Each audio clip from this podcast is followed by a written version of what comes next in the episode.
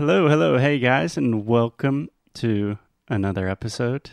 Today we have a special guest, Marco, Marco Antonio. Welcome, Marco. Thank you, Foster. Hello, crazy people. nice to speak with, with uh, everybody. So, I imagine most people know that you are Alexia's dad, but if you don't know, Marco Antonio is Alexia's dad. And Marco, you you already speak English quite well. How would you describe your English? Like a beginner, intermediate, advanced? I prefer a mix of uh, beginner and uh, a median uh, speaker uh, because I start one million times, always in the wrong way, and uh, nobody correct my pronunciation. And uh, here I am, speaking, trying to speak in English, understand something, but not enough. That's it. That's my story. Excellent. So I think a lot of our students can relate to your story. So, Marco, what I want to do today, we have a part of the course that we talk about introductions, how to introduce yourself in English. And when I say introduce, é como se apresentar, né? Okay. Então vou te fazer várias perguntas sobre você mesmo e você vai respondendo em inglês, tá bom? Okay. Okay. Cool. So let's begin with perhaps the most simple question. What is your name? My name is Marco Antonio Nunes de Souza, and uh, in English it will be Marco. Perfect. Perfect. And where are you from? I'm from Brazil, a small city named Poços de Caldas.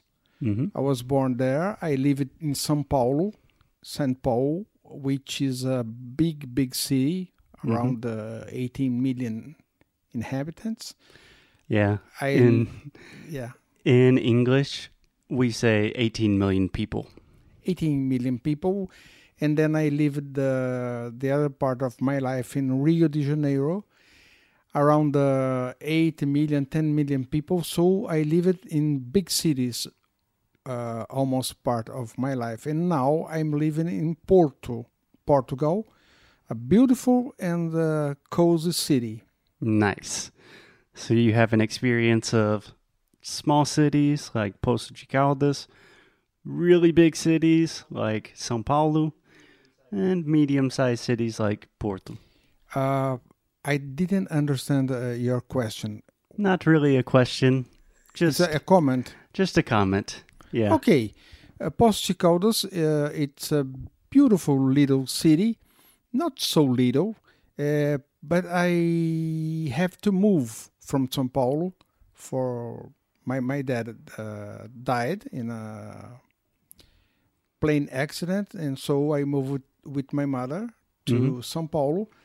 Can I give you a quick correction, course. Okay, so when you were speaking in the past, so you were telling stories about the past, when you say words like I moved or I lived, I am hearing you say I livid, I moved. Mas não é necessário, no caso. É só o som do T. I lived. I lived. Perfect. Repeat with me. I lived. I lived. Então I não é lived. livid, é só I lived. lived. Okay, I lived. The D is imaginary. I lived. Yes, the D is silent. It's more like a T. Okay, I, lived. moved. okay. Try that. I moved. I moved. Perfect. Okay, so you moved to a lot of different places.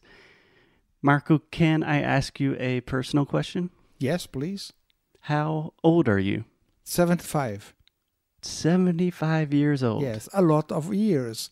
and uh, I I'm surprised when I somebody uh, asks me how old I am because my answer is a surprise for me too. 75 years, it's a lot of years. I I became an, an, an old man without the perception of that. Yeah, without Just like realizing that. it. Without, Realizing. yeah, a blink, and here I am. we have a good expression in English. We say, in the blink of an eye. In the blink of an eye, Exactly. Uh, I started. Uh, I am thinking in Portuguese and trying to translate in English, and this is uh, bad. But people start uh, me cedendo lugar nos transportes. hmm Uh, I don't know how to say this in English. I, people was giving me uh, Yeah, people were offering their seats. Offering their seats, and then I said, I maybe uh, I am old because Maybe I'm older than I think. older than I think. yeah. Okay, so Marco, can I give you a recommendation when you are thinking in Portuguese and you are trying to translate to English e fica muito confuso? Yes. Minha recomendação é sempre pensar mais simples.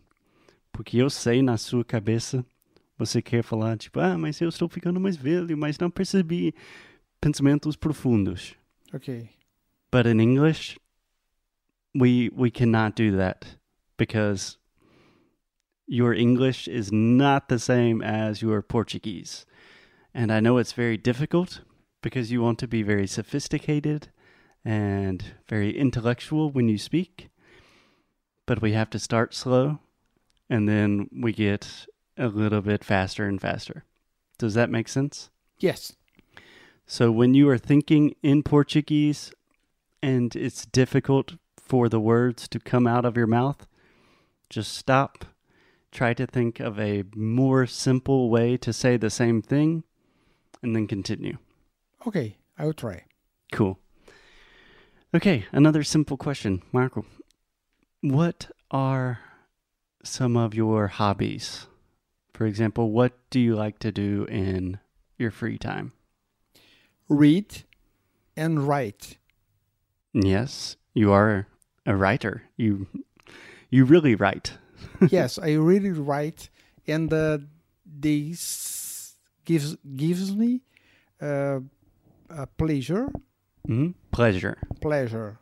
This gives me a pleasure, and uh, I'm write every day, almost every day, and I read. uh, I read less than I I I needed, but but it's okay.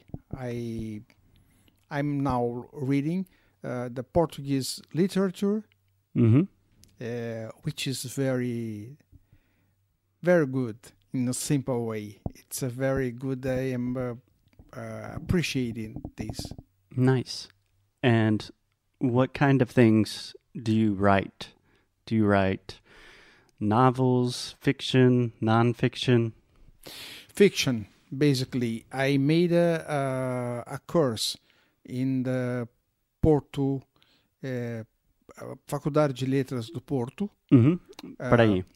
So first, we don't really make courses in English.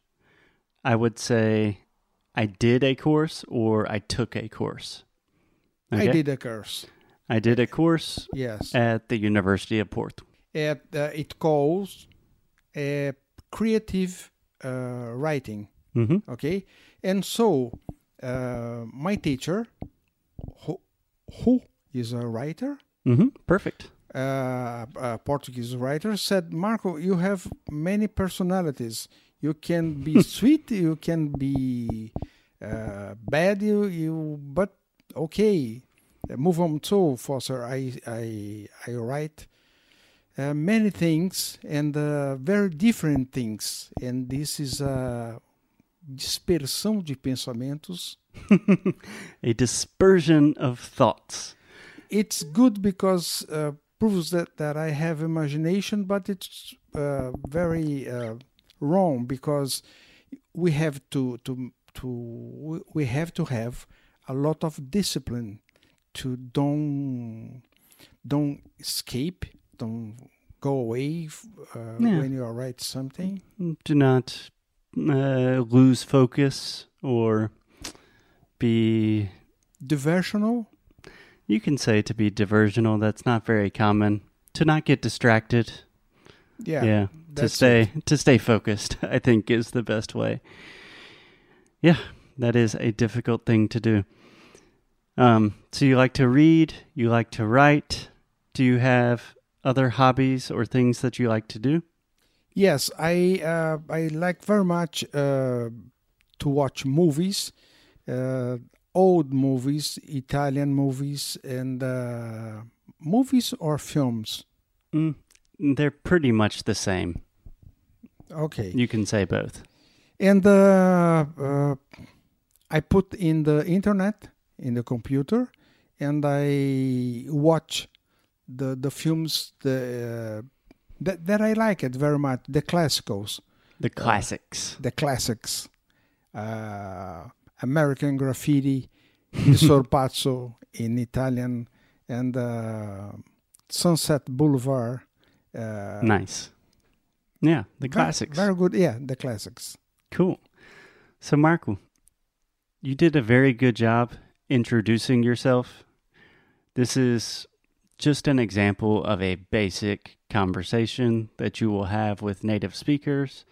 Like, hey, how are you? Where are you from? What do you do? What do you like to do in your free time? Was that difficult for you, or was that relatively easy? No, it's easy. It's easy here uh, when I'm I'm speaking with you, with you, Mm-hmm. okay, and uh, very difficult with strange people in a strange uh, envir- environment. Environment. environment. And people will speak very fast. And uh, hey how are you? Where are you from? And and i i said okay let me think. And this let me think it's uh, a negative way to start a conversation. So that's it. It's difficult easy with you difficult with uh, other people and uh, when people look at me an american an english guy and say, Hey, I said, Jesus Christ, he's going to ask me things. Please don't talk to me. Yeah, I can relate to the feeling. But I think you did a really good job. And I know that a lot of our students think it's very difficult when they're speaking with native speakers for the first time. So I really respect your ambition, your initiative to speak. And we will have you on the show again soon. Okay, to be a pleasure. to be a pleasure. To be Um, a pleasure. You would say it will be a pleasure. It will be a pleasure. Perfect. Perfect. Thank you, Marco. I'll talk Thank to you, you. soon.